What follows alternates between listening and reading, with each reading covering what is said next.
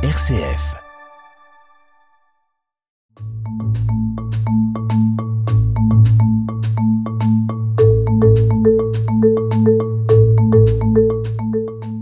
Dans la Bible, il y a, comme dans une bibliothèque, toutes sortes de livres, et parmi eux, un livre qui se distingue des autres, c'est le livre des psaumes. Ces prières récitées par les juifs comme par les chrétiens contiennent tout ce que l'homme peut adresser à Dieu, sa colère, sa joie, sa tristesse, son émotion, sa jalousie, ses louanges.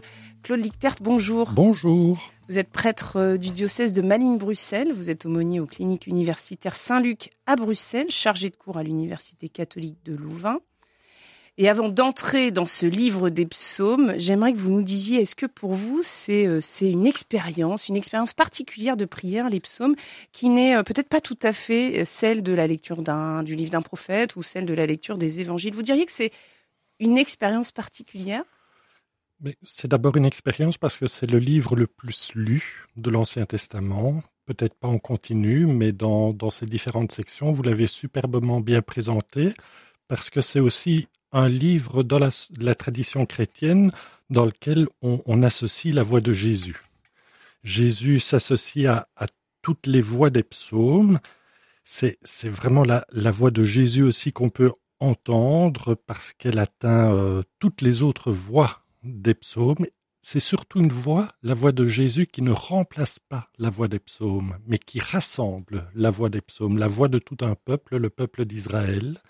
Et c'est ce qui est touchant, c'est de participer finalement à, la mission du Christ dans le Nouveau Testament à travers la voix d'un peuple, le peuple d'Israël. Et c'est en cela que dans les milieux chrétiens, il est le livre le plus lu. Alors le plus lu, j'espère que nos auditeurs euh, en font aussi euh, l'expérience. En tout cas, euh, c'est simple, hein, il suffit d'ouvrir sa Bible, l'Ancien Testament, et pour bien faire les choses, on va commencer par le psaume 1, et puis on ira après au psaume 150, c'est le premier, c'est le dernier. Est-ce qu'il faut y voir un itinéraire, un chemin, Claude Lichtert? Absolument, un itinéraire et plutôt aussi un, appel dans le sens où le premier psaume nous donne le programme, et le dernier psaume nous donne la, conclusion. Et il n'est pas anodin de bien commencer le livre des psaumes par le psaume 1 qui nous permet de, d'entrer dans ce que finalement la prière collective du peuple d'Israël nous encourage à être comme priant. Alors, le psaume 1 et le psaume 150, est-ce qu'ils ont été écrits simplement pour dresser un peu le contexte et le décor? Est-ce qu'ils ont été écrits au même moment? Est-ce que c'est une écriture indépendante les uns des autres? Est-ce qu'on en sait quelque chose de cette écriture des psaumes? Alors, les hyper spécialistes de l'étude historique des textes vous répondront avec euh, grand plaisir à ce genre de questions-là. C'est une genre, c'est le genre de questions qui personnellement ne me passionne pas du tout parce que ça, ça, ça demande de rentrer dans une extrême complexité rédactionnelle des textes. Et je préfère partir de l'aboutissement de, tout un long processus d'écriture. Certes, on pourrait dire les, les psaumes ont commencé à être écrits au Xe siècle, au temps du, du, du roi David, mais ils ont été écrits, réécrits, réélaborés au fil des siècles. Alors, on va les écouter, ces psaumes. D'abord, on commence par, euh, bah, le premier, le commencement, euh, ce psaume numéro un, et on va écouter Frédéric Folcher qui nous le lit. Heureux est l'homme qui n'entre pas au conseil des méchants, qui ne suit pas le chemin des pécheurs, ne siège pas avec ceux qui ricanent, mais se plaît dans la loi du Seigneur et murmure sa loi jour et nuit. Il est comme un arbre planté près d'un ruisseau, qui donne du fruit en son temps, et jamais son feuillage ne meurt. Tout ce qu'il entreprend réussira.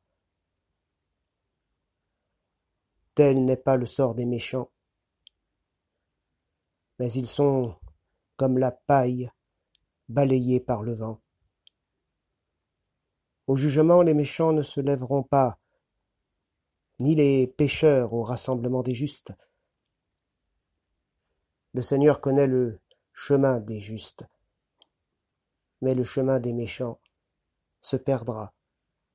Claude Lichtert, euh, c'est la traduction, c'est celle de la ELF. Euh, est-ce que c'est aussi celle que vous avez? Est-ce que euh, votre psaume numéro 1 commence par ce verset 1, par ce mot heureux est l'homme? Ah oui. Il commence ainsi en français, il commence ainsi dans la langue d'origine, en hébreu, et c'est là le programme. Est-ce qu'on serait tenté vraiment de, comme lecteur, d'entrer dans le programme du bonheur alors que c'est, vous l'avez très bien présenté, c'est le livre des psaumes présente tous les sentiments possibles qu'un être humain peut vivre, et ici c'est un appel, l'appel heureux est l'homme, heureux est l'homme parce que euh, ben, c'est, nous donner le ton, un peu comme euh, les béatitudes dans dans le Nouveau Testament, donner le ton, dont l'inverse, on pourrait dire, c'est le, cri de désespoir, le cri de deuil qui sera présent dans le livre des, des psaumes, mais ici, on est vraiment appelé à un bonheur qui est un bonheur basé sur une parole reçue, sur une connivence avec tout un peuple, et surtout, surtout, un bonheur qui s'enracine dans la soif de la justice. Mais c'est un bonheur qui démarre quand même par un refus, c'est un bonheur qui, démarre par quelque chose à ne pas faire, c'est ça qui est curieux. C'est une injonction même. Une injonction, mais tout d'abord, ce qui est étonnant, c'est que le premier psaume n'est pas une prière. Hmm. C'est pas le genre littéraire du premier psaume. On pourrait dire, donc il, n'a même pas été écrit pour le culte. Il a un, un but éducatif pour faire faire finalement la loi, et la loi, vous l'avez très bien dit, la loi euh, procède par séparation. Elle procède par séparation. Pour être heureux, il s'agit de ne pas entrer au conseil des méchants. On va essayer de décrypter ce que ça peut vouloir dire être méchant, qui ne suit pas le chemin des pécheurs. Donc on, on entre directement dans un risque de tentation qui est de, de, de prendre le parti de ceux qui enfreignent la justice. Donc la, justice, c'est toujours le fil rouge des psaumes. Le bonheur ne peut pas faire fi de la justice pour euh, soi-même, pour l'autre, pour la communauté. Donc est heureux celui qui a aussi une forme de discipline quelque part. Pour être heureux, il faut choisir. Eh bien, c'est un, c'est un psaume de discipline, mais au sens euh, le plus euh, le plus élogieux du terme, hein, c'est celui qui me discipline par rapport à ce qui me passionne et me tente dans la vie pour moi-même et pour les autres. En fait, c'est un chemin de, bonheur qui est immédiatement lié à une recherche éthique, puisqu'il consiste d'abord à ne pas être au nombre des méchants, ni des pécheurs, ni des moqueurs, voilà ce à quoi le, lecteur est invité à être. Donc le, le, psautier offre un chemin de bonheur à qui cherche la justice et vit selon... Euh, alors vous utilisez le terme discipline, j'utiliserai plutôt le terme de loi qui, qui, qui inscrit sa vie dans la loi, une loi que le peuple d'Israël a reçue durant l'Exode et je me permets d'insister là-dessus parce que l'Exode, c'est le, je vais utiliser un mauvais terme, le fonds de commerce des psaumes.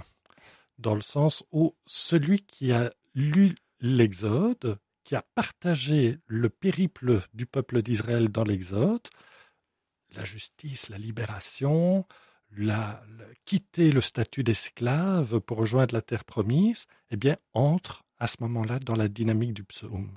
Les psaumes, c'est ça partir d'une situation d'esclavage, qu'est-ce qui me met en esclavage, qu'est-ce qui met l'autre en esclavage, et qui dit esclavage dit injustice, vers une libération, libération intérieure, extérieure, épanouissement, bonheur.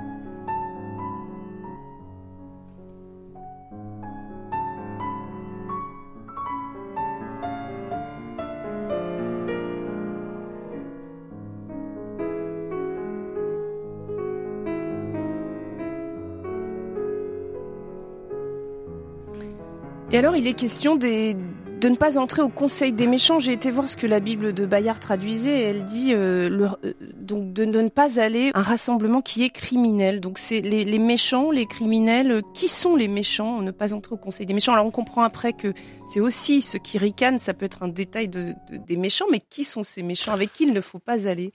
Ah, Vous avez cité la Bible Bayard. C'est une Bible qui euh, ne rejoint pas le texte biblique dans son écriture, mais offre des mots nouveaux pour rafraîchir nos propres concepts par rapport à, l'écriture. Donc en ça, elle est utile pour euh, donner un peu d'air à nos, à nos idées. Donc vous faites bien de, d'étonner la traduction en apportant d'autres mots. Un méchant, je dirais que c'est euh, celui qui est sans loi, sans discipline, celui qui ne, ne permet pas au juste de trouver sa place, celui qui, ignore tout des exigences de la justice. Alors qui dit justice dit aussi euh, la, la, relation de vérité à l'autre, celui qui s'en prend au faible, celui qui, qui n'accepte pas que le faible, le fragile puisse avoir une place dans la société. En fait, le faible, le fragile, comme euh, la veuve et l'orphelin, on pourrait dire mmh. aujourd'hui, c'est ceux qui n'ont pas de poids dans la société, qui n'apportent rien, qui ne, qui, ne rendent pas la société performante, qui ne, qui, tous ceux qui sont au bord, en bordure de la société. Finalement, c'est, c'est ceux qui tirent la société, on pourrait dire, vers le bas. Ils n'ont aucune productivité. Mmh. Eh bien, le méchant refuse de leur donner de la place il s'y oppose, les nie, les rejette et les écrase. On, accumulera les termes au fil des psaumes. Qu'est-ce que je fais? C'est aussi une logique de justice dans les psaumes. Qu'est-ce que je fais de cette part de vulnérabilité extrême en moi et dans la société? Eh bien, euh, reconnais-la, dit le psaume et le méchant ne la reconnaît pas. Hmm. Ou bien il la reconnaît pour euh, s'y opposer et bien exprimer son inutilité. Alors ces méchants, euh, ils connaîtront un, sort en fait. Ils ne vont pas euh, aller leur chemin sans véritablement que justice soit faite. En tout cas, c'est ce qu'on apprend sur la, fin du psaume. Au jugement, les méchants ne se lèveront pas. On comprend qu'ils resteront sur le, sur le bord du chemin.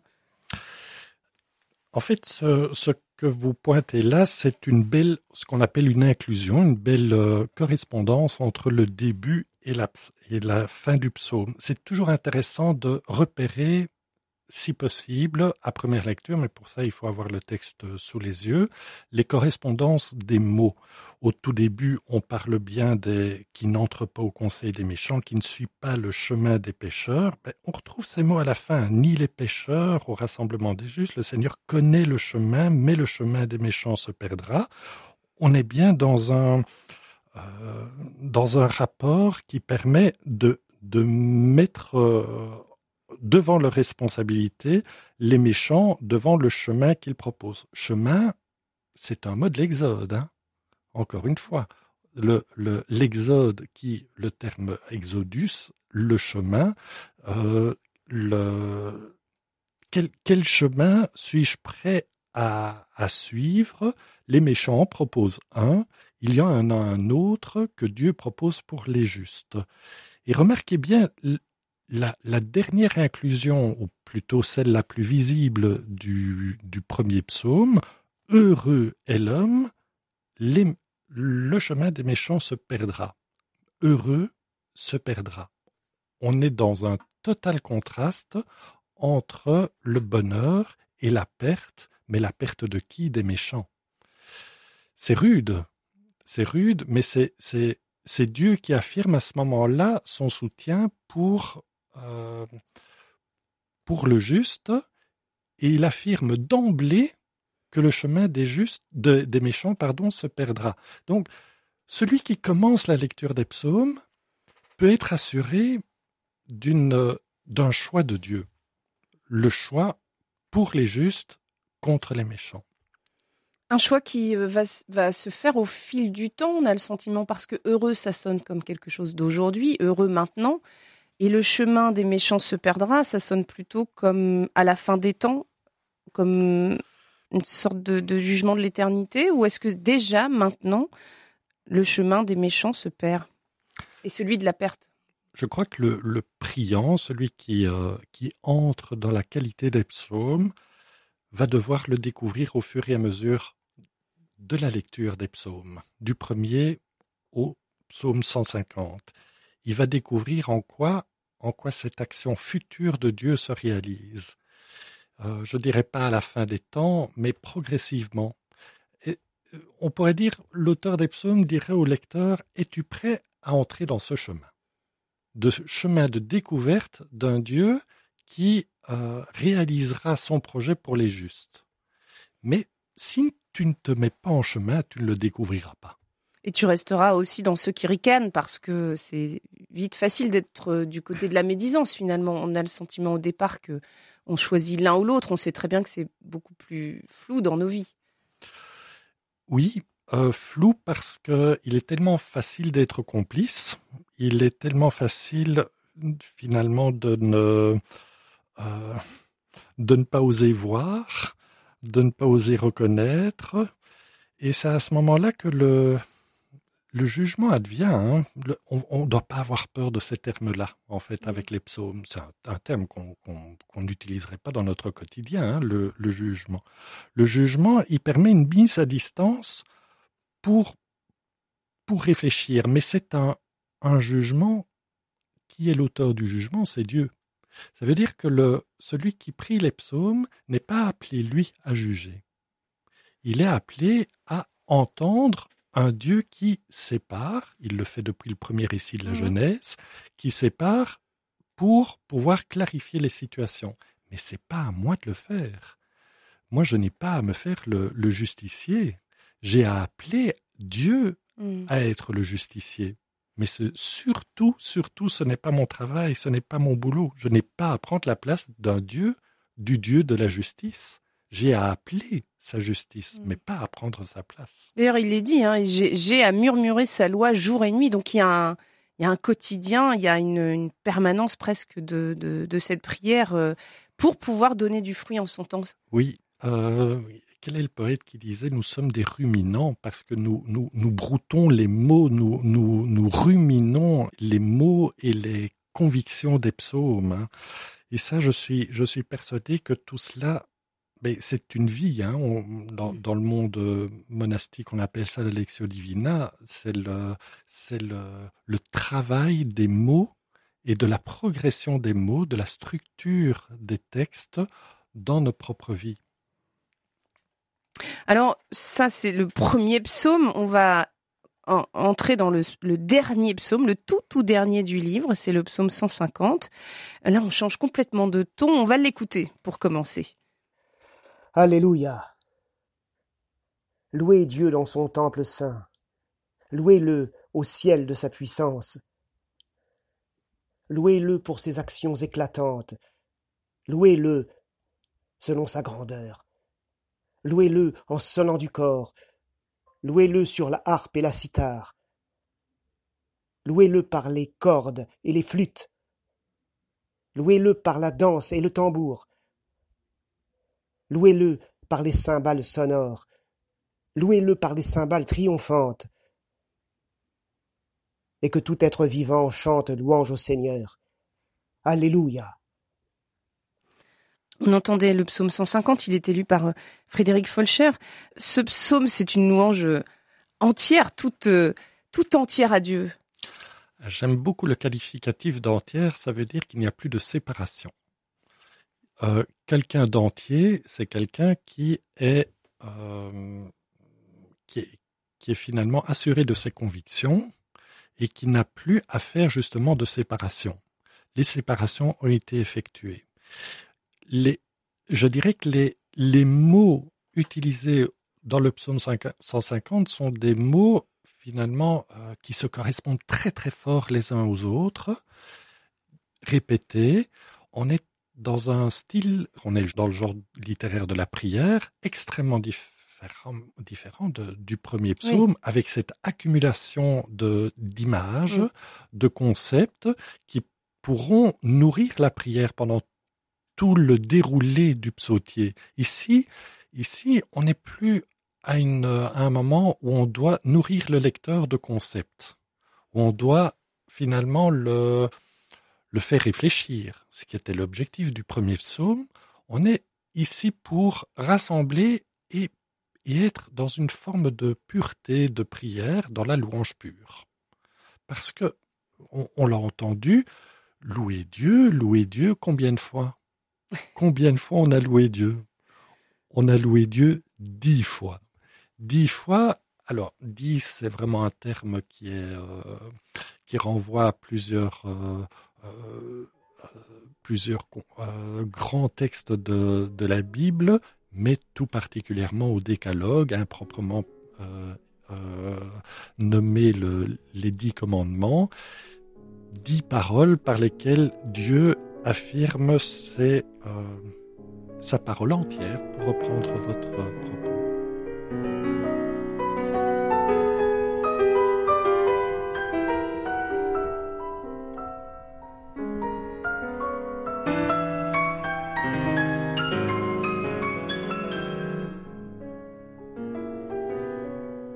Est-ce qu'il faut euh, une certaine sensibilité à Dieu, ou en tout cas, est-ce que justement ce sont les psaumes qui peuvent nous ouvrir à constater euh, ce dont il est question ici, c'est-à-dire sa puissance, sa grandeur, ses actions éclatantes? On le sait très bien, ça n'a rien d'évident. On, cherche parfois justement, et d'ailleurs les psaumes en font suffisamment le référence, on, cherche ces actions de Dieu dans nos vies. Pourquoi est-ce qu'ici, ça semble euh, si évident, les actions sont éclatantes? De quoi est-ce qu'on parle? Quelles sont ces actions qui seraient dans nos propres vies? Ça paraît évident parce qu'on est à la fin. Il n'y a pas de psaume 151. Et on est à la fin, ça veut dire que on est convaincu qu'après avoir cheminé, cheminé de, de, de supplication en louange tout au long de l'ensemble du psautier, on est persuadé que l'éclatement de la louange, on a presque envie de le chanter, en fait, ce, dernier psaume. C'est un psaume mm. qui nous permet de, de, de rentrer dans, dans une forme d'éclatement euh, et qui, qui, nous permet de, de prendre en considération la figure exclusive de Dieu. Il n'y en a pas, pas d'autre à louer que lui. Donc à la fois, ça veut dire qu'on a réussi à percevoir les traces de Dieu dans notre vie, et en même temps, on, le remercie aussi parce que là, on, voit bien. Euh, on rend grâce, c'est une, une véritable célébration de, de ce que Dieu a pu faire pour, pour celui qui prie. Oui, parce que le, le début du psautier avec le psaume 1, c'était euh, une, une, description de tension, mm. dont on annonce ici la résolution à travers l'acclamation. Tension dans un premier temps, acclamation de l'autre, à travers toutes sortes de moyens différents. Alors on trouve la, la danse qui, qui jouée d'une position centrale au, au milieu de l'orchestre, si je puis dire, avec la trompe, le corps qui, qui, qui convoque toute l'assemblée liturgique, les, les cordes pincées qui, qui entament une, une mélodie discrète, la, la musique qui est, qui est euh, habillée par les cordes, tout ça pour s'achever dans, la symphonie de l'Alléluia, tout être vivant est appelé à euh, reconnaître qu'à un moment donné, tout se noue et se dénoue, et qu'il n'en est pas le maître d'œuvre. C'est Dieu. S'il a été convaincu dès le départ que Dieu et du côté des justes et non pas du côté des méchants. Mais c'est à moi à l'éprouver durant 150 psaumes. Hmm. Parce que je peux être moi aussi dans... Euh, il y a des psaumes de louange pendant le, la lecture du psautier, mais il y a des psaumes d'extrême désespoir qui me font euh, négliger, réfuter la présence de Dieu, ou des psaumes de, de, de violence, qui, d'envie, de vengeance, qui me font euh, euh, mettre Dieu du côté des, des de, ceux qui font mal, presque des méchants. Donc, euh, c'est une épreuve finalement, la mm. relation à Dieu. Tu entres au début du psautier dans cette épreuve, comme celle de la vie, et tu termines en, en rendant grâce. Oui, c'est vraiment une, une, libération. Quand il est dit dans son temple saint, est-ce que ça veut dire qu'il y a un lieu pour le louer ou, est-ce que finalement on peut aussi euh, se référer à, à, la dernière phrase et que tout être vivant chante louange au Seigneur, c'est-à-dire tous ensemble, euh, ça, ça, fait un petit peu une idée du, du paradis, mais euh, est-ce qu'il y a un lieu justement pour louer Dieu? Dans son temple saint. Bon, je vais être un peu provocateur, Dieu n'a jamais voulu un temple saint. Il a voulu être au milieu de son peuple dès le temps de l'Exode. L'arche d'alliance, c'est dire Dieu est là au milieu de son peuple, marche avec son peuple. Et c'est seulement au moment de l'installation du peuple d'Israël, et puis l'élaboration progressive de, la royauté, qui, qui n'a pas tenu longtemps, qu'ils ont souhaité fixer un, un lieu à Dieu, le temple le temple bien séparé des, hommes. Mais Dieu n'a jamais voulu un temple séparé des hommes. Il a voulu être au milieu, mais au milieu pour continuer à marcher avec eux. Donc le temple, c'est être convaincu de la présence de Dieu avec moi là où je suis. Pas là où il est euh, dans un lieu séparé, mais là où moi je suis. Le temple, c'est là où j'en suis dans l'existence, dans ma relation à Dieu. Être assuré que là où j'en suis avec mes doutes, mes, tergiversations, mes assurances, tout ça, Dieu est là. Il entend et surtout il reconnaît la période de vie dans laquelle je suis. C'est là qu'est son temple. Mmh. Comment faire quand euh, on n'a pas envie de louer, quand euh, on n'est pas dans cette disposition, parce qu'ici on a le sentiment que tout converge, et la nature, et notre propre état d'esprit, notre envie de rejoindre Dieu. Pour autant, euh, cette injonction, j'allais dire à louer, elle peut être en décalage avec ce que le priant euh, vit à ce moment-là. Comment faire? Peut-être on peut reprendre du premier psaume ce bout de verset. Ils sont comme la paille balayée par le vent. Parfois, parfois finalement, on on en est là dans une certaine euh, volatilité. Euh, la paille, c'est-à-dire la balle, l'enveloppe du fruit qui reste quand on a ôté le fruit, bref, le, non-fruit. Il y a, y a de la dispersion, de la dissémination. On est, on plus présent finalement à, vivre un moment de, consistance, de fécondité. Tout est vent.